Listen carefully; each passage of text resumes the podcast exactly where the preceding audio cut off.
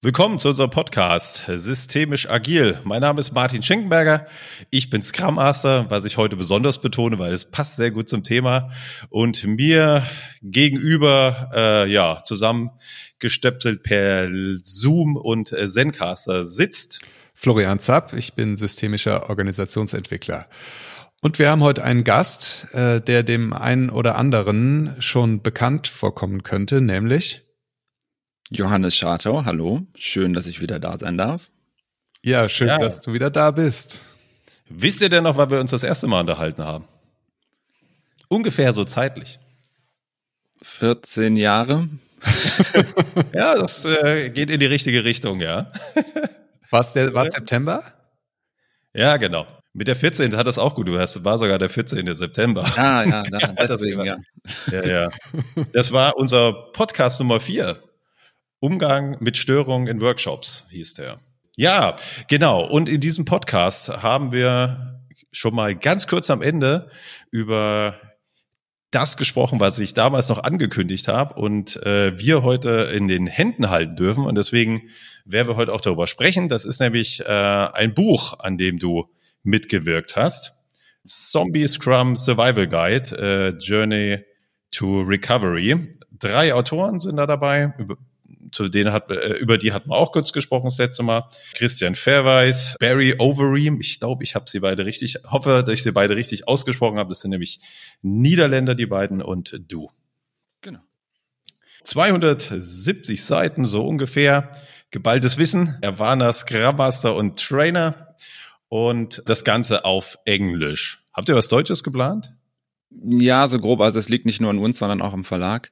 Aber generell ist es so, dass das auf Deutsch, also die, die Rechte werden auf jeden Fall generell nach Deutschland verkauft. Und gerade tut sich zum Beispiel was in Japan und China ist im Gespräch. Und dann bin ich mir sicher, dass Deutschland auch hoffentlich bald dann im Plan steht. Ich habe auch schon angeboten, da gern beizuhelfen. Ah, cool. Hast du sowas schon mal gemacht oder ist es dein Erstlingswerk quasi? Das Buch überhaupt zu schreiben. Mhm. Ja, also ein Buch, ein Buch zu schreiben. Ein Buch zu schreiben, ja. Ja, da gab es vielleicht kleine Sachen, die nicht wirklich zählen. also ich habe vorher schon schon viel geschrieben. Ich habe immer mal versucht, wieder blogmäßig was zu schreiben. Auch gerade beim Thema Zombie Scrum war es so, dass wir das sehr diszipliniert gemacht haben, auch gemeinsam. Also alles, was rausgekommen ist, war eigentlich immer von uns dreien.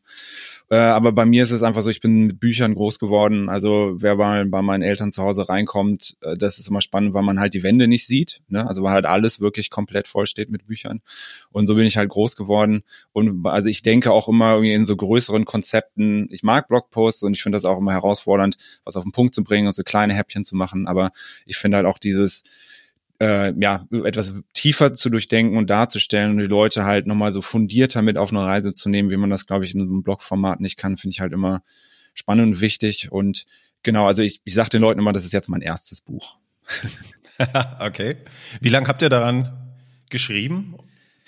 Also tatsächlich geschrieben, das ging relativ schnell. Ähm, wir haben da auch so ein Vorgehen benutzt, das nennt sich Scrum, das hat sehr gut geholfen. Ah. Ähm, also es war halt so, dass wir die ersten Ideen schon, schon länger hatten. Also 2017 hat das so, glaube ich, angefangen. Ich, da war es halt so, also wir haben dann den ersten Workshop gegeben auf dem Scrum Day Europe und hatten da einfach gemerkt, da ist so viel drin und auch die Resonanz war so positiv, dass wir halt angefangen haben, da ähm, rüber zu schreiben und das halt weiter mit den Leuten zu testen.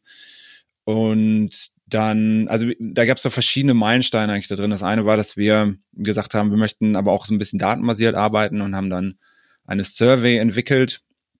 Und die hat dann auch eigentlich so dieses Buch sehr stark strukturiert. So, und das eigentliche Schreiben, ähm, das hat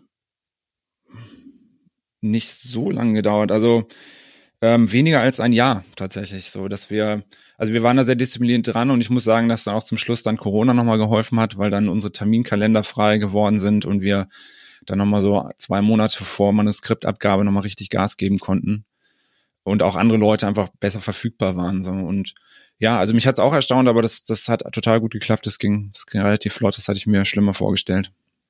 Und wie habt ihr das zu dritt gemacht? Weil jeder, der schon mal mit ein oder zwei anderen Personen versucht hat, was zu schreiben, kennt diese Dynamiken, die sich dann da ähm, auch entwickeln. Habt ihr euch das äh, irgendwie aufgeteilt oder wie habt ihr das geschafft, dass ihr euch da nicht äh, entweder in die Haare kriegt oder endlose Schleifen dreht?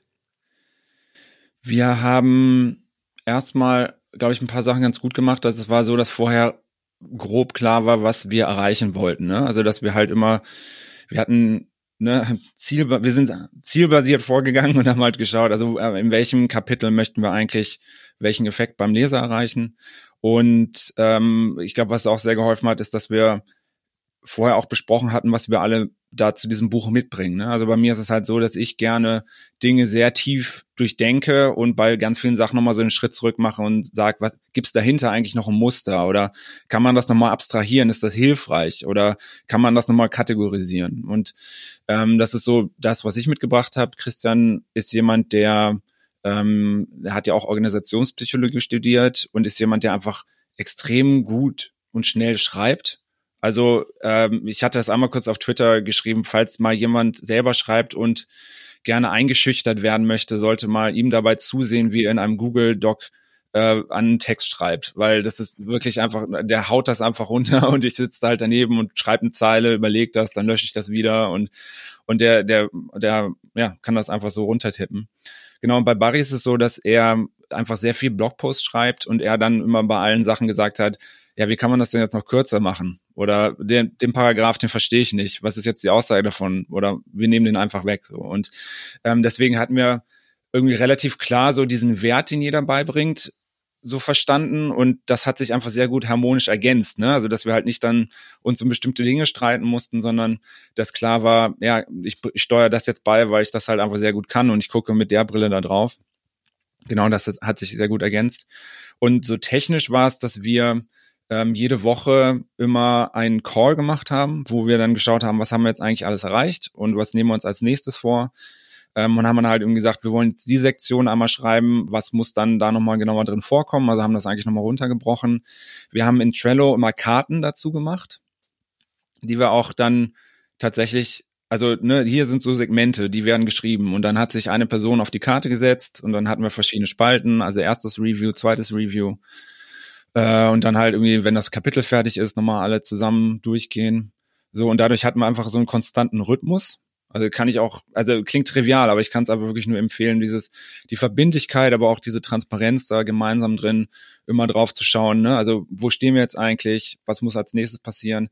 Und aber auch, also nicht nur getrennt voneinander, sondern gemeinsam wirklich drauf gucken und schauen, ist das denn eigentlich gut? Und diese Diskussion noch zusammen haben. Ne? Also es gab halt zum Beispiel so Kapitel, ähm, beispielsweise mit der Selbstorganisation, da hatten wir so eine grobe Vorstellung davon, was da rein muss, aber das hat sich total entwickelt und also es fast so unser Lieblingskapitel geworden, weil wir da auch selber so einen gemeinsamen Lerneffekt nochmal drin hatten, einfach wo es darum ging, was wollen wir denn jetzt eigentlich da genau sagen.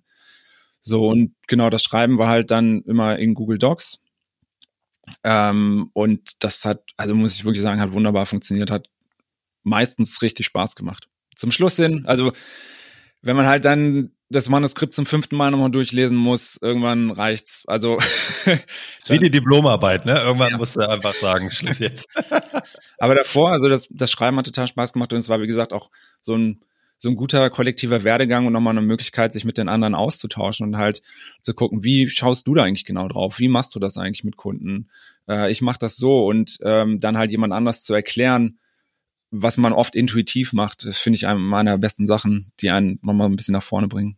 Bevor wir weitermachen, sollte man vielleicht noch ein bisschen was nachholen. Vielleicht können wir das jetzt galant umschiffen, weil wir haben natürlich äh, angefangen und sagen, ja, wir kennen uns ja alle schon, Johannes, aber vielleicht gibt es ja Hörer, die äh, den Podcast nicht gehört haben, die dich nicht kennen. Vielleicht magst du mal zwei Worte sagen zu dir, damit äh, auch klar wird, äh, warum du an dem Buch beteiligt bist. Und dann vielleicht kannst du noch zwei Worte zu Christian und Barry sagen, warum die denn mit dir zusammen das Buch gemacht haben und was die eingebracht haben. Gerne darf ich mehr als zwei Worte sagen. Vier.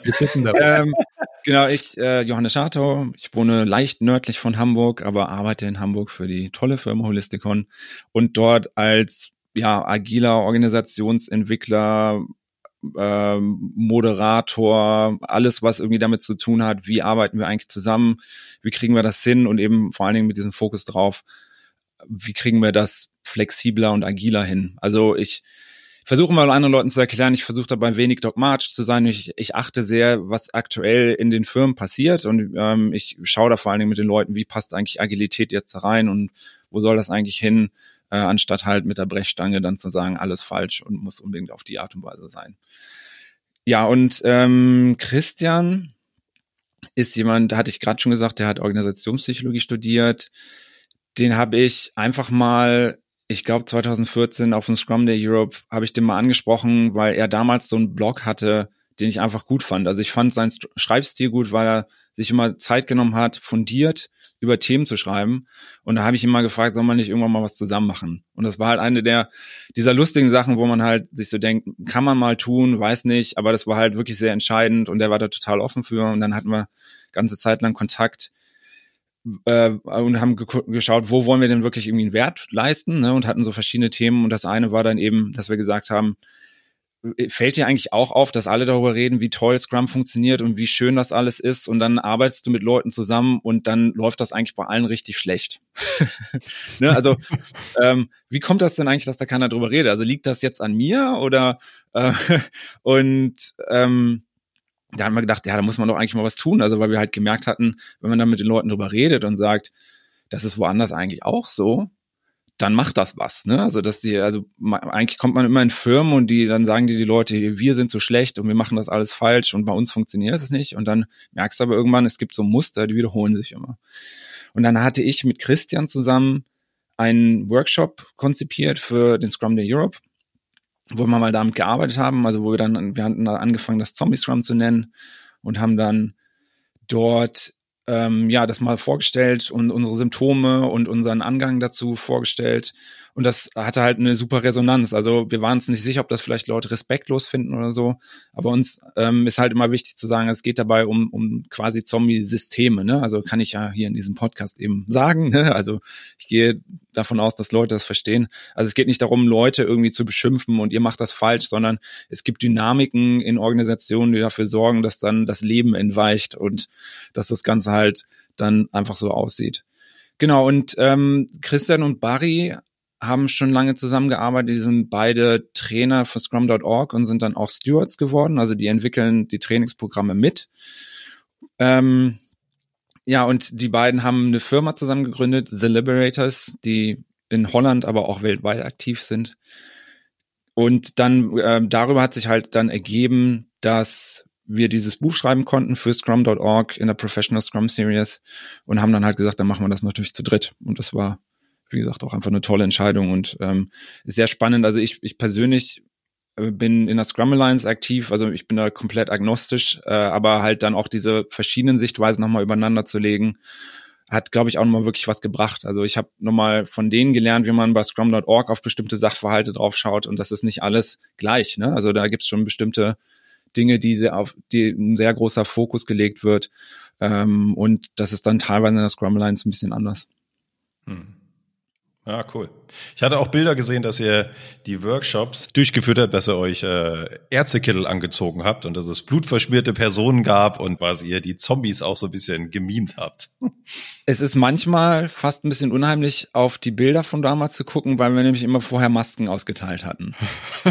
so, und dann ist es wirklich irgendwie ein Jahr vor Corona oder so, dann, also war mal haha lustig und zieht mal diese Maske auf und keiner wusste genau, welche Seite kommt jetzt nach vorne und sowas. Und dann war es wirklich irgendwann in Corona, weil als es klar wurde, Masken helfen und wir müssen Masken haben, äh, meinte meine Frau, ja, wo kriegen wir jetzt denn diese Masken her? Und dann meinte ich, äh, lustig, dass du fragst. Ich habe noch 150 hinten im Schrank liegen von unseren Workshops.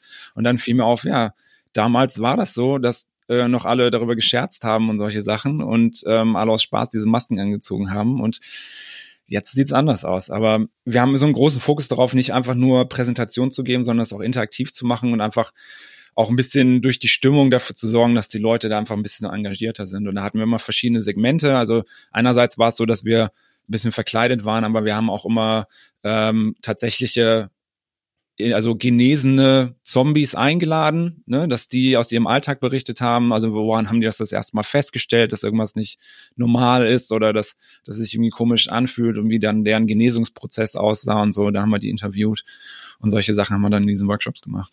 Wir können, glaube ich, jetzt mal ein bisschen tiefer einsteigen. Äh, vielleicht sollte man erst noch mal erklären, was ist denn überhaupt Scombi Scrum? Du hast es jetzt schon so leicht anklingen lassen. Ähm, Aber was macht das aus? So in eurem Buch, da wird von dem schlagenden Herz, das natürlich ein Zombie nicht mehr hat, gesprochen. Das hat mir als Analogie super gut gefallen. Genau, also bei Scrum ist es einfach so, dass es so ein paar grundlegende Mechanismen gibt. Und ich bin erstaunt darüber, dass selbst Leute, die länger durch Zertifizierung oder so durchgegangen sind, dass denen das eigentlich nicht klar ist, dass es so Essenzen gibt, die eigentlich unverrückbar sind. Und das war auch was, wo ich tatsächlich über die Jahre hinweg mich einfach hinentwickelt habe oder halt gemerkt habe, darauf kommt es eigentlich wirklich an. Und ähm, das schlagende Herz von Scrum, so wie wir das nennen, ist halt einfach dieser Rhythmus, der durch die Iteration stattfindet, wo tatsächlich Software geliefert wird oder ein Produktinkrement geliefert wird, wenn man keine Software baut.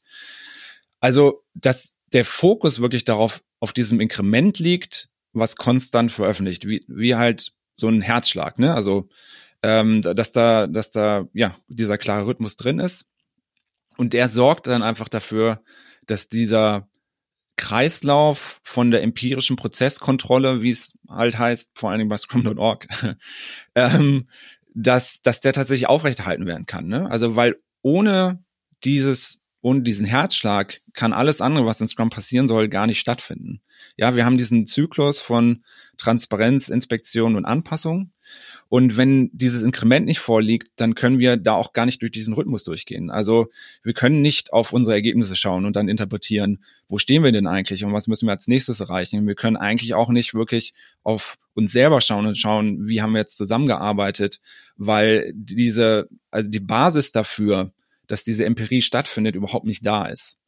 Und das also es gibt mehrere Symptome, aber das ist eigentlich so der Knackpunkt wirklich, wenn es um Zombie Scrum geht, wo wir gemerkt haben, wenn wir Firmen anschauen, die Probleme haben mit, mit Scrum oder auf eine ganz bestimmte Art und Weise Probleme haben, dass das eigentlich der erste Punkt ist, worum es immer geht. So, und dann hat das aber verschiedene Konsequenzen, ne? Oder man kann dann halt draufschauen, was sehen wir denn eigentlich noch?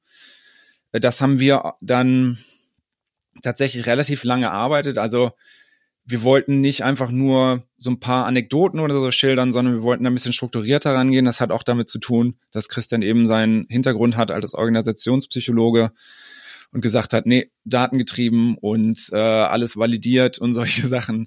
Ähm, wir hatten, wir hatten die Zombie Scrum Survey entworfen, wo wir halt erstmal alles gesammelt hatten. Also wie würden wir eigentlich denn fragen, wie das in gut aussieht? Ne? Also wir reden jetzt darüber, so und so sieht's nicht gut aus, aber ähm, wie könnte man, wie kommt man denn ran und wie fragt man denn danach? Und wir hatten hunderte von Fragen tatsächlich, haben uns dann hingesetzt und das einmal alles durchkategorisiert und gesagt, eigentlich haben wir hier vier große Bereiche. Also all diese Fragen kann man in vier Kategorien einteilen.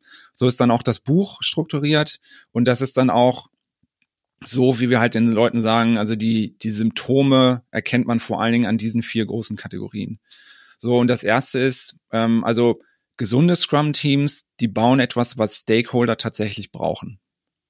Ja, und Zombie-Scrum-Teams machen das eben nicht. Also es ist so, dass etwas gebaut wird, aber diese tiefe Frage nach Wert und warum und wo soll das eigentlich hinführen, die ist oft nicht klar.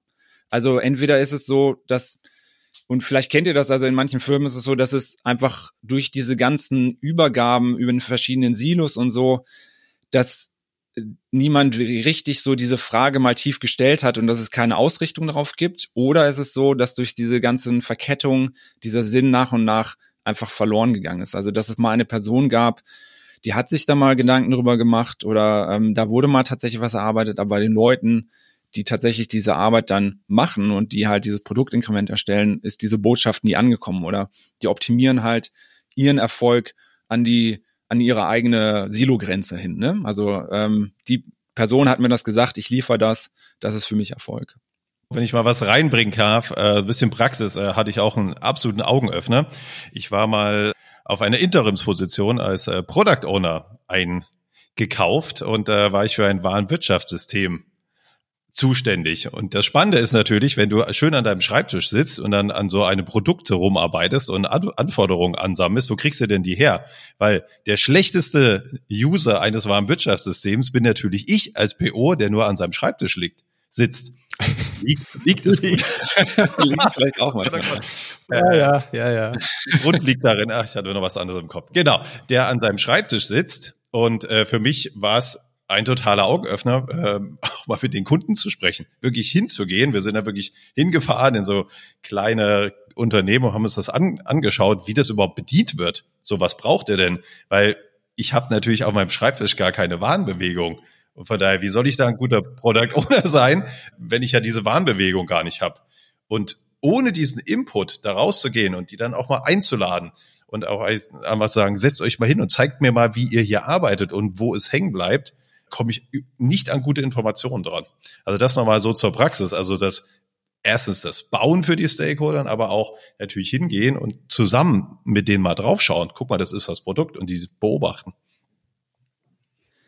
Wir widmen einem Teil in dem Buch auch die Frage, wer sind eigentlich Stakeholder?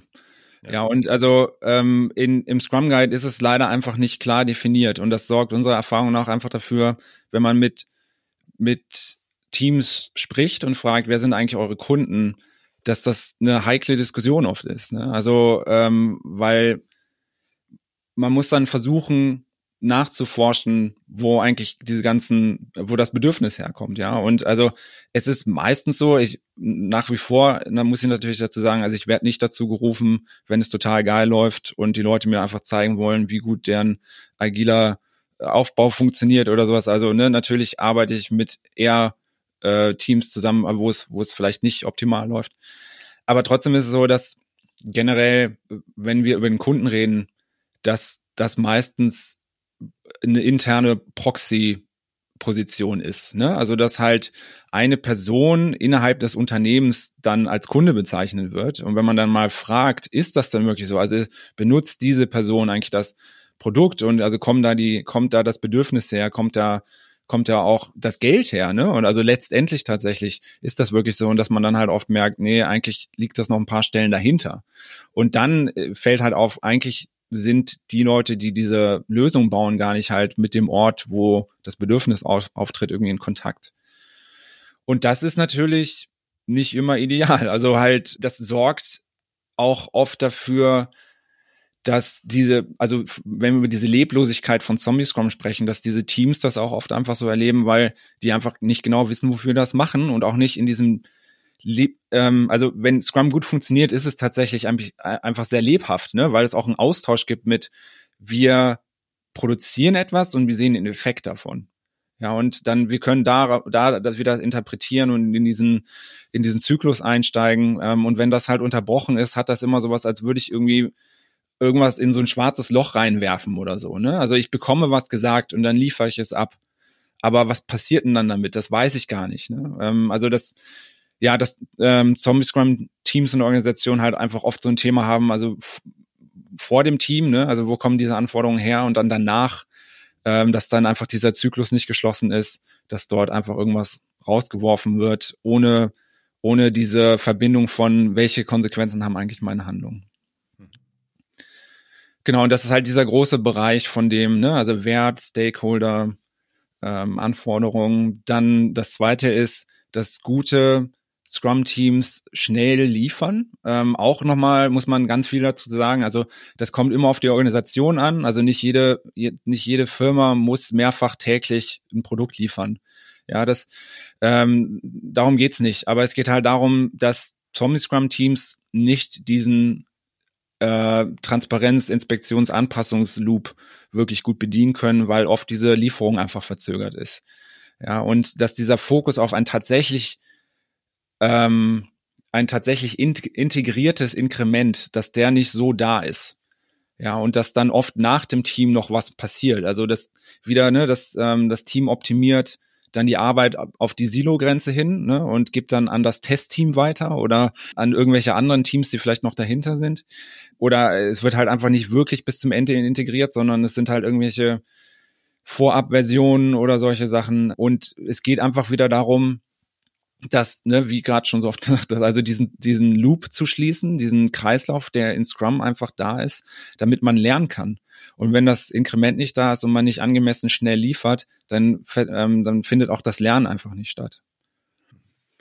Das ist total spannend zu sehen, dass Teams dann so genau aus diesem Rhythmus kommen, wenn man es zu lang wartet und das Release, ein Software-Release, ähm, oder ein Softwareprodukt, das zu groß ist, das dauert natürlich dann auch total lang, bis äh, alle genau diese Funktion benutzt haben oder eine Rückmeldung bekommst. Und dann bist du nämlich am Ende das nächste, äh, bist du dran, das nächste Vierteljahr damit zu verbringen, irgendwelche Fehler auszubauen, äh, Dinge neu zu arrangieren, wie auch immer.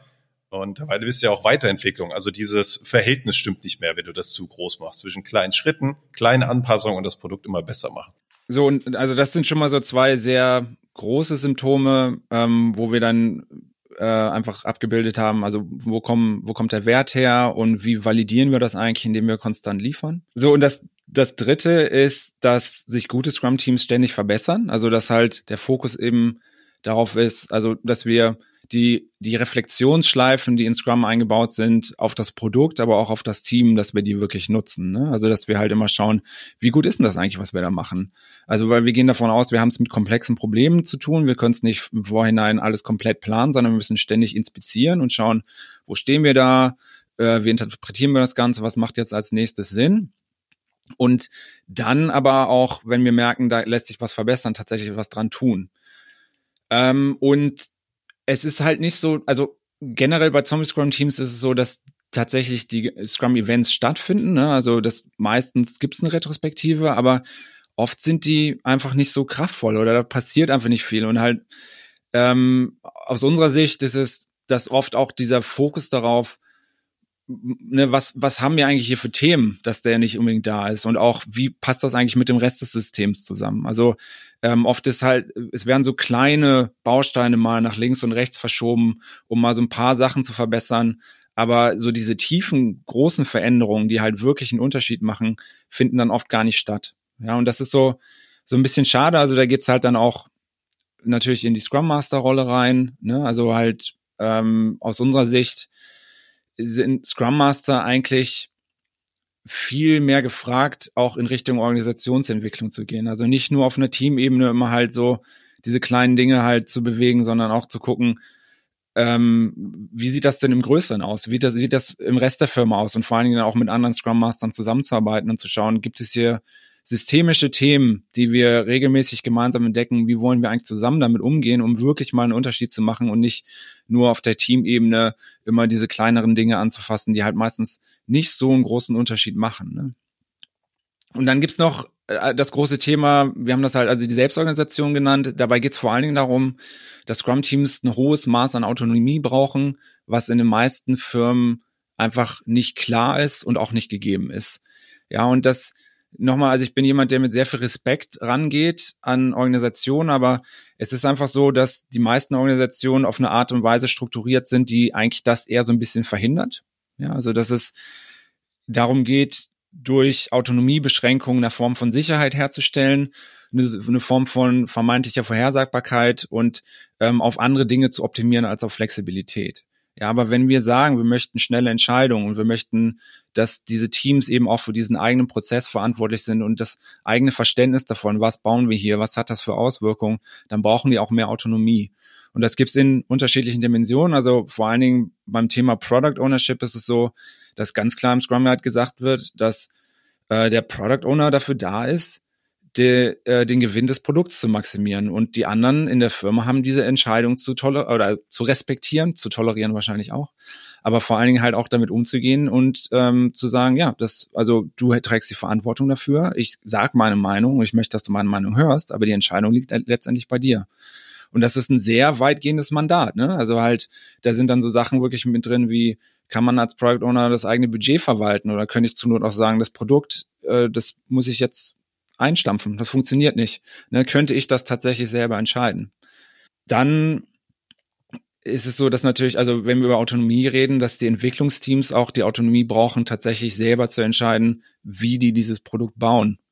Also technisch wirklich die eigene Entscheidung treffen zu können, was leider selten gegeben ist. Ne? Also dass es sehr große Vorgaben gibt, ähm, sehr große Standardisierung und Zentralisierung, was wie immer nicht falsch ist, sondern aber wo man schauen muss, wo bringt es was. Ne? Also wir haben in Organisationen oft die Tendenz, alles zu zentralisieren und vorzugeben, weil wir halt glauben, das ist effizient was aber gar nicht immer erstrebenswert ist. Also Effizienz ist in meiner Sicht gerade bei komplexen Problemen nicht das vordergründige Ziel oder jedenfalls etwas, was, wo, wo ich nicht als erstes drauf schauen würde. Und einfach, also es kann sich tatsächlich lohnen, wenn diese Autonomie hoch ist und dann Teams vielleicht auch manche Sachen doppelt machen. Das kann in einer komplexen Domäne tatsächlich von Vorteil sein.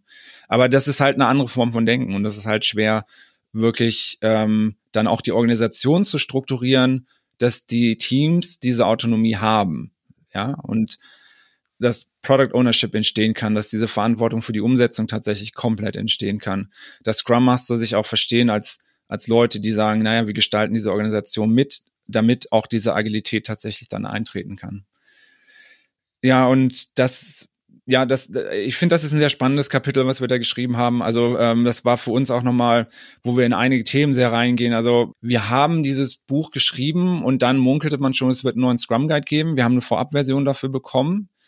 Und dann war nicht klar, passiert das jetzt wirklich? Also weil das für sehr viel Aufruhr gesorgt hat. Es wurde nochmal zurückgenommen und wir hatten gesagt, wir machen erstmal so weiter, aber äh, letztendlich sind sehr viele von den Themen, die im neuen Scrum Guide geändert wurden, sind bei uns lustigerweise im Buch schon mit drin. Und also zum Beispiel diese Unterscheidung zwischen Selbstorganisation und Selbstmanagement.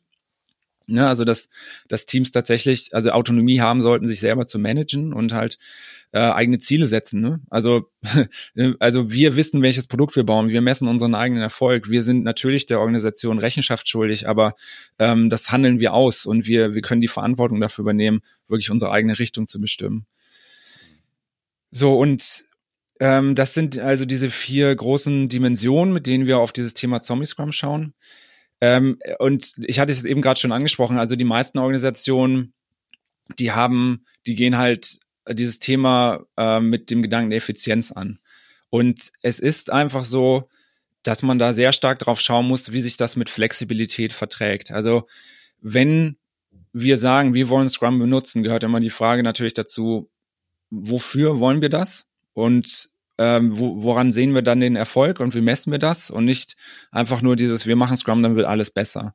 Und auch diese Diskussion von, also in welchen Bereichen der Organisation brauchen wir vielleicht Ruhe und Stabilität und optimieren dann auch für Effizienz, aber in welchen anderen Bereichen brauchen wir unbedingt eine Flexibilität und müssen dann auch wirklich das vollkommen herstellen. Ne? Also ähm, es gibt natürlich so Zwischenbereiche, aber oft ist es so, dass wenn man sagt, wir brauchen dort wirklich Flexibilität, dass man dann auch sich Mühe geben sollte, die, den, die Umgebung dafür zu schaffen, dass das tatsächlich stattfinden kann. Und zwar nicht nur so halb. Ja, und dieses Verständnis davon, dass ähm, wir oft auf unbewusste Art und Weise eigentlich einen bestimmten Zustand hervorrufen wollen.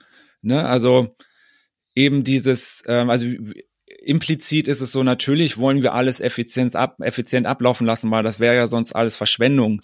Ähm, aber dass das eigentlich diesen flexiblen und agilen Zielen entgegensteht, das ist vielen Leuten nicht bewusst. So. Und aus unserer Sicht entsteht, also ist das meistens der Punkt, wo dann diese Zombie-Scrum-Systeme entstehen, ne? also wo, wo die Leute sagen, wir machen jetzt Scrum, aber eigentlich alles, was in der Organisation passiert, dem entgegensteht und dann die Teams eigentlich ständig so einen Knüppel zwischen die Beine bekommen und aber nicht genau wissen, warum das ist und auch nicht ganz genau beschreiben können und sich auch selber nicht daraus befreien können.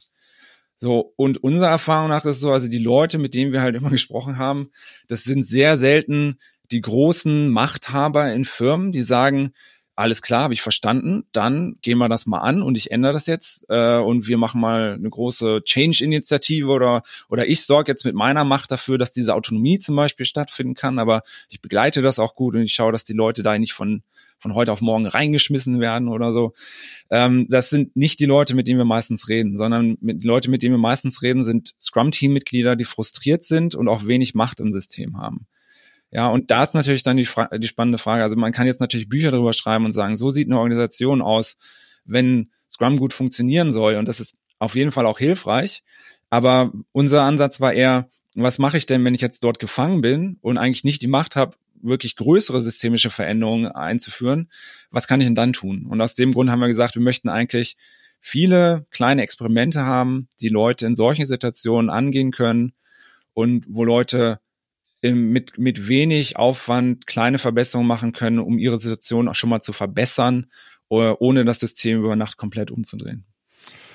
Du wirst ja gleich ähm, einige dieser, dieser Sachen erläutern, die man tun kann. Ich würde gerne noch mal eine Ebene äh, da zurücktreten. Du hast ja jetzt beschrieben, wie wie das sich anfühlt für die Teammitglieder, die in so Zombie Scrum arbeiten. Du hast ja auch beschrieben, dass es auf der anderen Seite auch da keinen keinen super Output gibt. Ähm, wenn wir jetzt, du hast schon ein paar Mal angesprochen, so eine systemische Perspektive, eine systemische Sicht einnehmen, dann ist da ja ganz wesentlich mit drin, dass Menschen und Organisationen, also Systeme nichts tun ohne gute Gründe.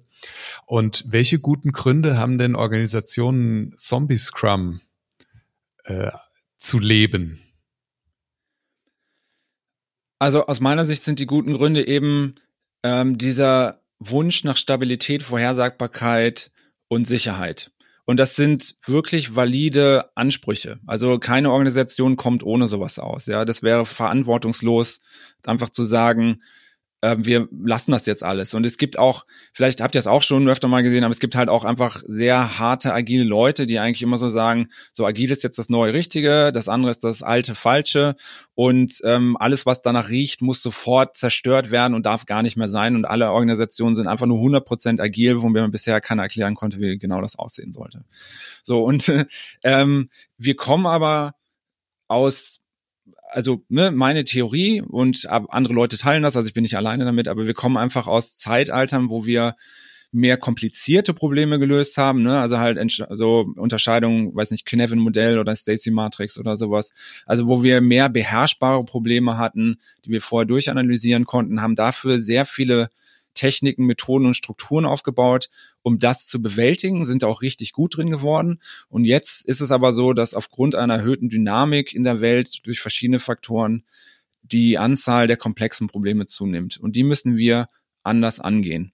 So, und das andere ist dann aber nicht falsch. Ne? Also halt im, in vielen Bereichen der Firma oder auch mit einem bestimmten Businessmodell brauche ich vielleicht ein erhöhtes Maß an Sicherheit. Ne? Also wenn es wirklich um Menschenleben geht, möchte ich persönlich wenig experimentieren. Ja, also ich möchte nicht dann mal gucken, so wir haben gelernt, jetzt wenn wir das so und so machen, sterben dann jede Woche irgendwie fünf Leute. Dann lasst uns doch mal schauen, wie könnten wir das mit ein Stückchen verbessern oder sowas. Ne? Würde ich persönlich ungern machen. So und ähm, aber das also ich glaube, eine der großen Talente in der kommenden Zeit wird gerade diese Unterscheidung, wann ich welchen Ansatz brauche und zu sagen, da ist es angebracht, da brauche ich was anderes. Ähm, und das wirklich klar zu haben. Also weil ähm, es gibt implizit in, im Business-Umfeld immer noch diese Vorstellung davon, was Erfolg ist und wie man das misst. Und dazu gehören dann eben so Sachen dazu wie, ähm, also ein Problem gehe ich an, indem ich es vorher zerlege, analysiere und dann, dann lasse ich verschiedene Experten in Reihe daran arbeiten. Und wenn diese Experten zu 100 Prozent ausgelastet sind, dann kommt am Ende etwas Positives dabei raus. Ja, und beim komplizierten Problem kann das tatsächlich so sein. Ne? Dann kann es sein, ich, ich optimiere auf dem Output, ne? also und auf die, die Ressourcenallokation oder halt die, die Auslastung der Ressourcen, weil das, was ich mir vorher mal überlegt habe, wenn das eintritt, dann heißt das auf jeden Fall auch Erfolg.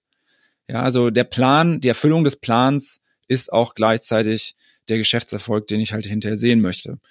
So, aber wie gesagt, also bei komplexen Problemen funktioniert das einfach überhaupt nicht. Also weil die Erfüllung des Plans kann Desaster bedeuten und das muss ich halt frühzeitig erkennen und dann halt damit umgehen und deswegen muss ich äh, auf ganz unterschiedliche Weise da rangehen. Ne? Also und meine meine Definition davon, ähm, wie wie Dinge in gut auszusehen haben, die ist einfach anders. Ja, also äh, zum Beispiel dieses einzelne Experten, die sich Dinge übergeben funktioniert in einer komplexen Domäne einfach nicht. Also deswegen sagt der Scrum Guide, wir brauchen crossfunktionale Teams, weil wir halt wissen, dass wir, also wir, wir optimieren eigentlich darauf, schnellen Lerneffekt herzustellen und über das Problem, ähm, was wir bearbeiten, was sich während unserer Beart Be Bearbeitung auch oft verändert, auch teilweise durch unser Zutun. Ja, also ne, das, das ist halt äh, nicht einfach zu beherrschen. Und dafür brauchen wir crossfunktionales, also crossfunktionale Teams mit verschiedenen Skills, die also mit Leuten, die es halt schaffen, frühzeitig diese Ergebnisse herzustellen, auf deren Basis wir dann eben gucken können, was lernen wir jetzt heraus und was verstehen wir davon.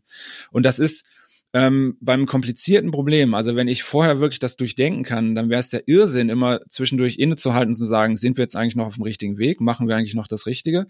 Weil das habe ich vorher festgelegt. Dann, dann ziehe ich das schnell durch und gucke wirklich, dass ich möglichst schnell dorthin komme. Ja, und das ist okay und gut. Aber wie gesagt, diese Unterscheidung zwischen diesen Sachverhalten, ne? also möchte ich auf Sicherheit, Stabilität, äh, Vorhersagbarkeit optimieren oder möchte ich auf Flexibilität, Lernen, Anpassungsfähigkeit optimieren? Das sind sehr unterschiedliche Sachen und die brauchen einfach ein komplett unterschiedliches Vorgehen. Das heißt, wenn, wenn diese Dinge durcheinander kommen und man vielleicht ähm, Stabilität ähm, managen möchten, möchte, optimieren, wie auch immer, und dafür dann Scrum einsetzt, wäre dann eine Möglichkeit, wie so ein Zombie-Scrum zustande kommt, weil man dann intuitiv versucht, also doch festzuhalten. Habe ich das so richtig verstanden? Genau, also dieses Verständnis davon, ähm, also und das, das werdet ihr auch wissen. Es ist ja nicht so, als könnte man jetzt gar nichts vorhersagen oder man hätte gar keine Ahnung, was man macht. Aber ähm, ein Beispiel, ähm, ich nenne keine Namen, aber ich habe auch schon mal mit Kunden zusammengearbeitet, die hatten die Sprints der nächsten drei Jahre im Voraus geplant. Ne, also das ist für ja. mich so ein Beispiel wie, genau. ja, also warum dann ein Framework benutzen, was explizit dafür da ist, komplexe Probleme zu lösen, was bedeutet, also ich möchte lernen und ich möchte anpassen. Wie passt das denn dann damit zusammen, wenn ich die nächsten drei Jahre schon durchgeplant habe? Und mhm. das, also da gibt es jetzt mehrere Möglichkeiten. Also entweder benutzt ihr dann Methoden, die nicht zu dem Problem passen. Ja, also ihr, ihr versucht das jetzt durchzumanagen und vorher die Vorhersagbarkeit herzustellen, wo es keine gibt. Oder ihr benutzt Scrum und es passt einfach nicht auf das, was dort ist. Also vielleicht ist es ja beherrschbar.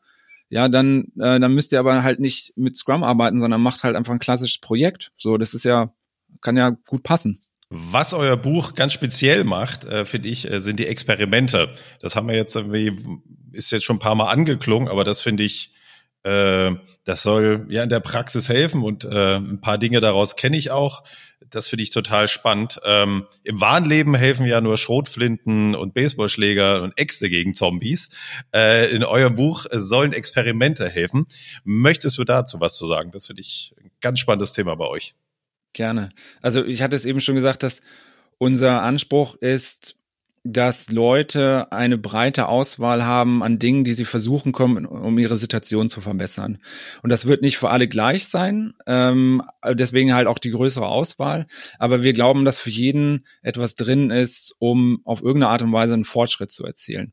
So, wir haben die immer noch so ein bisschen eingeteilt. Also wie groß ist eigentlich der Aufwand dafür? Weil es gibt einige, da muss man mehr vorbereiten und gibt es auch einige, die sind wirklich ohne Vorbereitung äh, in, in fünf Minuten gemacht oder so, können aber trotzdem dann einen großen Effekt haben. Habt ihr in so Sternchen abgebildet, ne? Einfach nochmal, um den Hörern so ein bisschen ein Bild zu geben.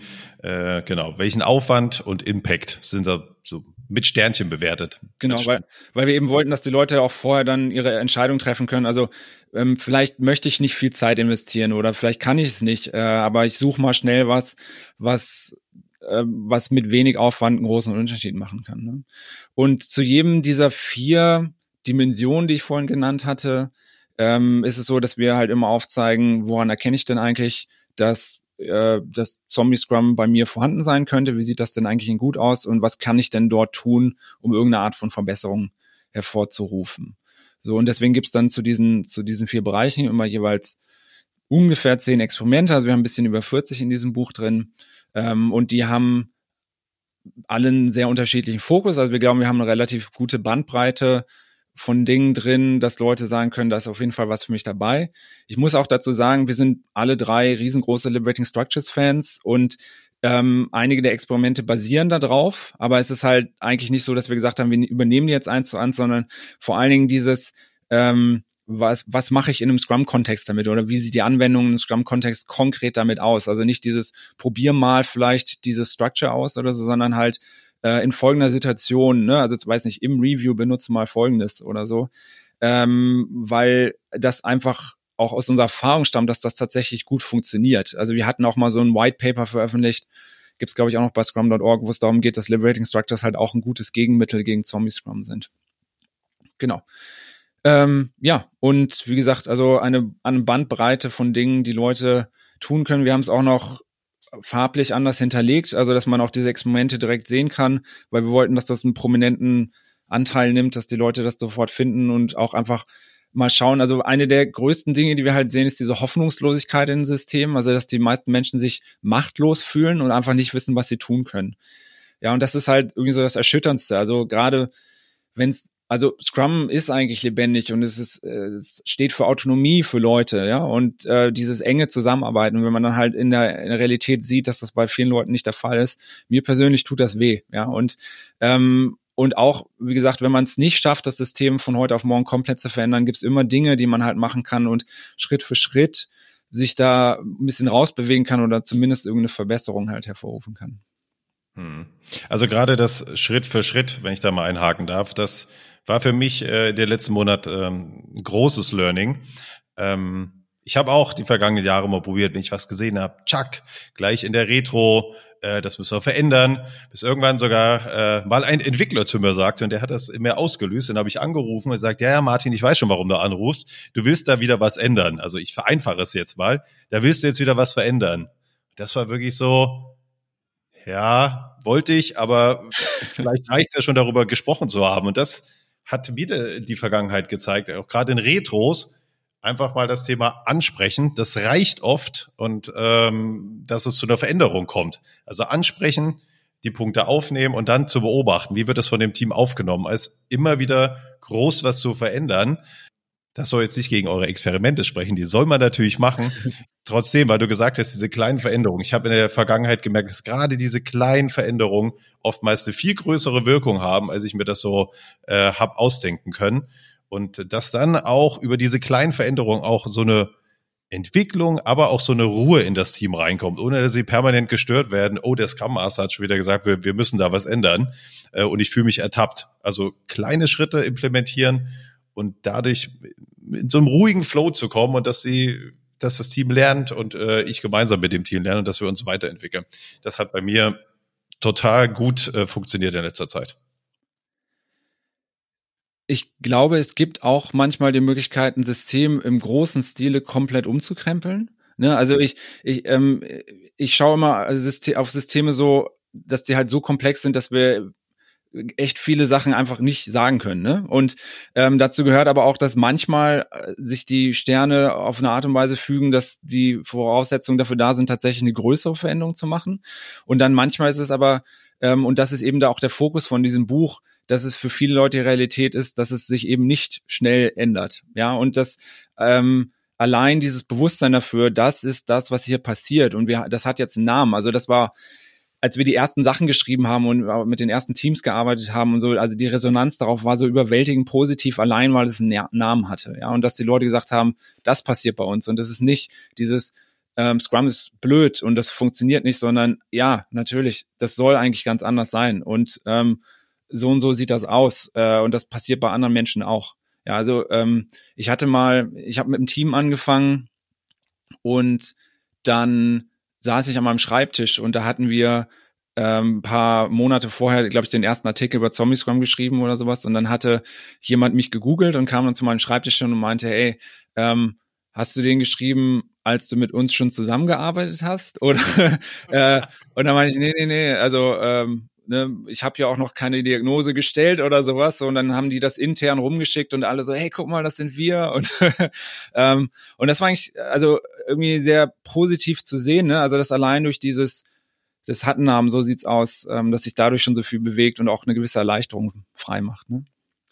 Ich finde auch diesen Aspekt ähm, äh, ist, den, den du ansprichst, ist nicht zu verachten, jetzt nicht nur was die Wirksamkeit von Scrum und das Ergebnis angeht, sondern auch was tatsächlich das, das Wohlbefinden oder sogar die Gesundheit ähm, der, der Menschen, die da arbeiten, angeht, weil wir ähm, kennen ja alle dieses Konzept der Selbstwirksamkeit. Also das ist ein ganz wichtiger Aspekt davon, ob es mir am Arbeitsplatz oder auch im ganzen Leben gut geht, darin begründet ist, dass ich das Gefühl habe, ich habe überhaupt Möglichkeiten, wirksam zu werden und Einfluss zu haben. Und das hilft demjenigen, der in so einem Zombie-Scrum gefangen ist, ja überhaupt nichts weiter, wenn alle sagen, ja, da müssten die Strukturen sich ändern und da müsste aber das Management ganz oben und so. Das stimmt ja alles, unterschreiben wir alle. Das bringt dem aber für nächsten Montag nichts, ja, ähm, und vielleicht sogar für die nächsten, ähm, das nächste halbe Jahr nicht. Und was soll er dann tun mit diesem Ergebnis, außer kündigen oder sich irgendwie zu fügen ähm, in sein, in sein Zombie-Schicksal? Und dann zu sagen, ja, diese, diese Sicht ist nicht falsch.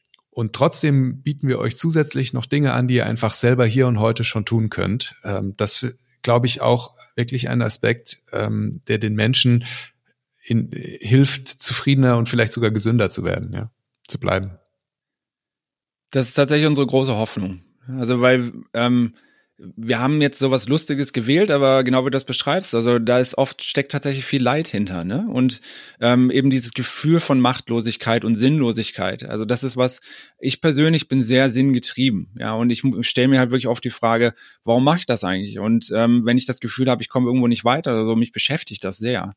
Das ist bei Leuten sehr unterschiedlich. Also auch wieder was ne, also es gibt manche Leute, die gehen halt zur Arbeit und können das komplett trennen und irgendwie, ja, ich investiere hier irgendwie 20 Prozent und ich meine das total äh, ne, mit Respekt, also das, das ist in Ordnung. Das da persönlich muss man sich, also finde ich, muss man entscheiden, wo man halt seine Energie hinsteckt. Aber ähm, für viele Leute ist es extrem frustrierend. Ne? Und einmal für Entwickler, weil die oft äh, Opfer sind, ne? also halt in dieser Maschinerie von hier ist was und mach mal und du darfst eigentlich nicht selber entscheiden und ähm, ich gebe dir noch genau vor, wie du es zu tun hast, also wo man wirklich sich langsam fragen muss, kann das nicht auch bald eine Maschine übernehmen und das ist für mich nicht Produktentwicklung, ne? also Produktentwicklung ist Kreativität ähm, und tatsächlich Ergebnisse sehen und solche Sachen.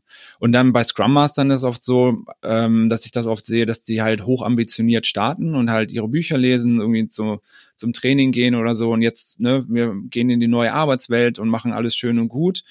Äh, und dann klappt das in der eigenen Firma nicht. Und die haben dann oft noch nicht verstanden, warum das eigentlich so ist. Also halt dieses, dass eben diese Strukturen eine Denkweise widerspiegeln, die also mit der man irgendwie umgehen muss oder die man halt ansprechen muss und ähm, mit der man so ein bisschen tanzen muss.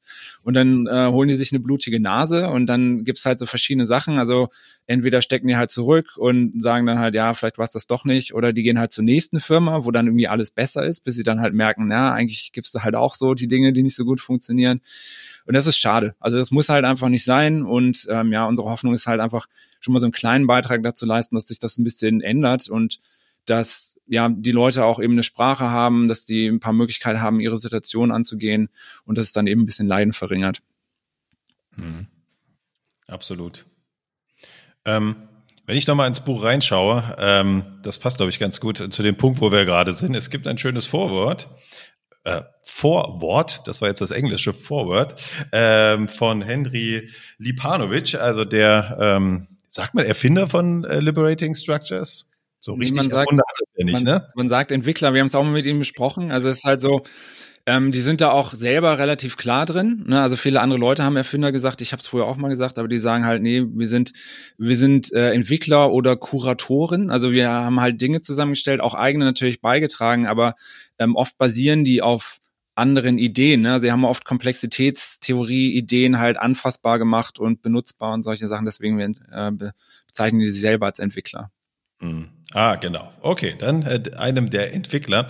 Und ich finde, äh, das passt so gut zu eurem Buch, weil es auch so ein bisschen den Geist atmet, dass halt alle, die daran teilnehmen, an so einem Entwicklungsprozess, alle im Scrum-Team, der Scrum Master selber wie die Teammitglieder, halt so kommen, wie sie sind, ne, in ihrem äh, alltäglichen Arbeiten und da auch äh, in ihrer Diversität alle ganz unterschiedlich sind.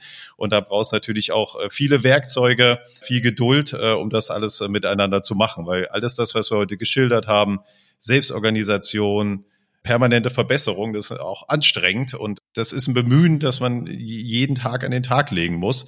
Und äh, da finde ich dieses Vorwort, Vorworte total schön von ihm, dass halt die Menschen ja, ganz unterschiedlich sind, die in solchen Teams äh, sind. Ja, das war schön. Also wir hatten Henry gefragt, weil eben der Einschlag von Liberating Structures so deutlich spürbar ist und wir halt auch im Vorfeld immer mit Keith und Henry sehr stark zusammengearbeitet hatten und da hatten wir gesagt, ähm, in gewisser Weise ist auch so ein bisschen Liberating Structures Buch. Wir hätten das total gern, wenn einer von euch ein Vorwort dazu schreiben würde und das dann auch passiert. Das war eine große Ehre, finde ich. Mhm. Sehr cool. Für wen ist denn dieses Buch geeignet? Also ja, also äh, unser unsere Hauptzielgruppe sind tatsächlich ähm, Leute im Scrum-Team, ein bisschen auch noch Scrum Master, weil die wahrscheinlich so die die Hauptzielgruppe ist, die sich wahrscheinlich solche Bücher zulegen wird. Aber es ist tatsächlich so alle, die irgendwie in Scrum mit Berührung kommen. Ja, und also äh, es ist so marketingtechnisch ist das so eine Sache, wenn man das so sagt, weil es eine sehr breite Gruppe ist, aber wir wollen halt nicht nur, dass Scrum Master wieder ihre Rolle verstehen von ich bin der Impediment-Beseitiger äh, auf dieser Teamebene, sondern halt, äh, wenn, wenn jemand äh, ein Entwickler oder eine Entwicklerin ist in einem Team, dann bitte auch, ne? Also wenn ihr frustriert seid, also diese Experimente sind rollenunabhängig, äh, die sind die sind auch für, für Manager gedacht oder für irgendwelche Machtinhaber in, in Organisationen ähm, und halt wirklich alle, die da in diesem Kontext irgendwie zusammenarbeiten. Mhm. Cool. Und es gibt noch Zusatzmaterial zu dem Buch, ne? Das stimmt. Also ähm, wir haben ein First Aid Kit entworfen. ja, und das, also wenn man die physische Ausgabe davon bestellt, kommt das dann auch in einer schönen Box mit so einem äh, sieht aus wie ein bisschen aus wie so ein Verbandskasten. Das muss man extra mitbestellen. Das muss man extra bestellen, genau. Also es gibt es im Webshop der Liberators. Ähm, und dort sind für einige der Übungen in diesem Buch sind noch so Zusatzmaterialien drin, also halt so, so Karten mit Fragen drauf zum Beispiel oder wenn man Eco-Cycle Planning macht, dass man das ähm, dort Karten sind, dann gibt es unser First Aid Kit Poster. Also es gibt so ein paar Grundschritte, die man beachten sollte, wenn man mit Zombie Scrum arbeitet. Und das kann man dann zum Beispiel im Teamraum aufhängen äh, und viele Sticker und all solche Sachen. Und ähm, ja, also äh, sehr ans Herz legen möchte ich den Leuten auch die gratis Zombie Scrum Survey unter survey.zombiescrum.org. Die wird auch ständig weiterentwickelt. Es haben bisher dreieinhalbtausend Teams, also noch mehr Leute ähm, daran teilgenommen, weil man kann mit seinem Team auch die einzelnen Mitglieder einladen, dass die das halt alle auswerten und man dahinter so einen Blick über das gesamte Team bekommt. Und das orientiert sich an diesen Dimensionen im Buch und gibt einem einen schönen Überblick darüber, ähm, wo gibt es eigentlich Verbesserungspotenzial, ja. Und ähm, nochmal, also der Christian, der hat da Wunder im Hintergrund äh, gearbeitet, ne? Also das ist jetzt, glaube ich, die dritte Version rausgekommen und es ist, wir haben von, ich glaube, 100 Fragen oder so konnte er, glaube ich, 60 eliminieren, weil er halt gemerkt hat, die messen ähnliche Sachen oder da gibt's keine Korrelation. Und das ist momentan auch einfach ein total tolles Mittel für uns, echt ähm, nochmal Erkenntnisse rauszuziehen, die wir vorher schon mal vermutet hatten, die wir jetzt aber tatsächlich belegen können. Ne? Also ähm, die Daten können auf Anfrage gern auch verfügbar gemacht werden. Also wer das mal auswerten möchte, kann das tun. Wir arbeiten auch mit einer Universität zusammen in Dänemark, ähm, wo es demnächst ein äh, ein, ein Paper gibt in einem peer-reviewed äh, Magazin, ne? also dass es halt wirklich akademisch dann auch validiert ist, ähm, weil das nicht einfach nur mal so Spaß ist, sondern also da steckt wirklich was hinter. Das kann zur Diagnose sehr helfen und wir wollen dann auch immer mehr dahin kommen, den Leuten dann spezifische Dinge vorzuschlagen. Ne? Also hier in der Dimension seid ihr schwach, guckt euch mal folgende Sachen an, könnt ihr machen und dann idealerweise auch macht das danach nochmal und testet mal, wie ihr euch verbessert habt. Ne? Also, dass wir auch, wir möchten auch unsere eigenen Experimente so ein bisschen datengetrieben validieren und schauen, welche von denen sind denn wirklich in der echten Realität messbar effektiv. So. Genau, und wenn ich dann auch noch mal ganz kurz Werbung machen darf, das Ende April gibt's noch einen, einen Workshop, den ich online gebe, ähm, wo man die Möglichkeit hat, ein Zombie Scrum Fighter Zertifikat zu erwerben, was nichts wert ist und auch immer so bleiben wird. Wir werden dort in zwei Tagen nochmal sehr intensiv einige Dinge im Buch durchgehen, aber auch nochmal ganz anders aufbereitet. Also das, äh, mein Ziel ist wirklich, alle Leute, die teilnehmen, können wirklich effektiv ihre Umgebung in so einer, äh, in einem, in einem Zombie-System tatsächlich beeinflussen und haben wirklich die, die Skills auch, ähm, also das gut zu diagnostizieren, auch mit den Leuten, die betroffen sind, wirklich effektiv zu reden, ne? Also weil oft ist es ja auch, wie sprechen wir ein Problem an oder ähm, ne, wie gehen wir dann damit um? Das, das macht halt ganz viel aus ähm, und, und genau, das ist auch nochmal so ein Beitrag, einfach die Leute dann nochmal ein bisschen fitter zu machen und wirklich in die Welt draußen zu schicken, um, um diesen wertvollen Kampf weiterzukämpfen. Wo finden die Hörer das Seminar? Ähm, das, da gibt's Tickets auf Eventbrite ähm, und äh, ich, muss ich gleich nochmal sehen, wo ich, also ihr werdet es wahrscheinlich auch noch in die Shownotes irgendwie reinpacken können oder sowas. Genau, genau ja. Und ja, LinkedIn oder sowas. Also wird sowas auch noch geben, ja.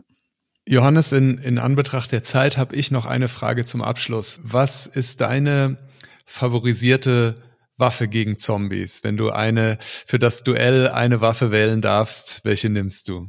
Ich möchte jetzt nicht kitschig klingen, aber ähm, die, die Empathie und die Reflexionsfähigkeit. Ne? Also weil ich glaube tatsächlich vor all dem, was wir besprochen haben, steht dass wir wirklich versuchen, in Kontakt zu treten mit anderen Menschen und deren Schicksal ernst nehmen und wirklich hingucken, was dort passiert.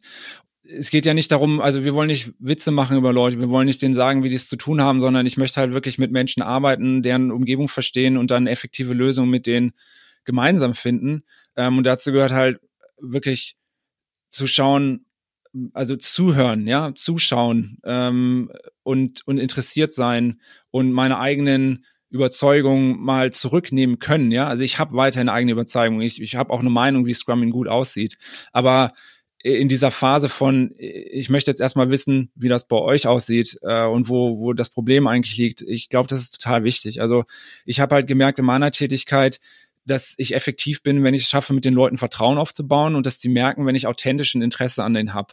Ja, und das heuchel ich nicht, sondern bei mir ist es halt wirklich, ähm, ich finde das schade, wenn Leute leiden, ja, und ich, ich bezeichne das wirklich als Leid und dort halt wirklich da sein mit den Menschen, ähm, ja, und wie ich gesagt habe, also einfach zuhören und ähm, und nicht mit der Brille kommen, ich habe hier die vor, vorgefertigte Lösung und äh, ihr macht das eh alles falsch oder solche Sachen. Ich glaube, das ist wirklich das Wichtigste und das wäre auf jeden Fall meine erste präferierte Waffe. Und danach natürlich die Kettensäge. Prima. Ja, das ist doch ein schöner Abschluss. Ähm, der Johannes hat uns noch was mitgebracht. Das ist auch eine Premiere für uns. Äh, Johannes hat nämlich ein E-Book mitgebracht, das wir hier gerne weitergeben möchten an HörerInnen, äh, die auch ähm, interessiert sind an dem Thema. Dazu aber mehr dann einfach in den Show Notes. Es wird eine E-Mail-Adresse geben, äh, da könnt ihr was hinschreiben. Vielen Dank dafür, Johannes, dass wir das äh, so weitergeben dürfen. Finde ich toll. Vielen Dank nochmal für die Gelegenheit. Ja. Super. Also, ich habe das Buch sehr gerne gelesen. Ich, ich freue mich darauf, jetzt nochmal in Ruhe das weiter durchzulesen, weil äh, ich habe es mir äh, zuschicken lassen und äh, durch Corona bedingt und Weihnachtsbusiness ist es, ich glaube, bei fünf Büchern hat es einmal ein bisschen gehangen. Ich war einer der fünf, also ich möchte dazu sagen, es passiert nicht bei allen Bestellern, es war nur bei mir. Es ist immer mal wieder schön. Ich mache das ja jetzt schon relativ lange als Scrum Master, sich sowas immer mal wieder vorzunehmen und immer mal wieder auch für mich in den Kopf zu rufen, um was geht's denn eigentlich?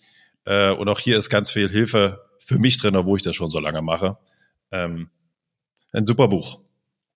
Schön. Also, ich wäre dann am Ende angelangt. Florian, wie sieht's oh, bei dir aus? Absolut. Nee, äh, ich habe auch nichts mehr. Vielen Dank für deine Zeit, Johannes. Sehr gerne, danke. Vielen Dank. Tschüss. Tschüss.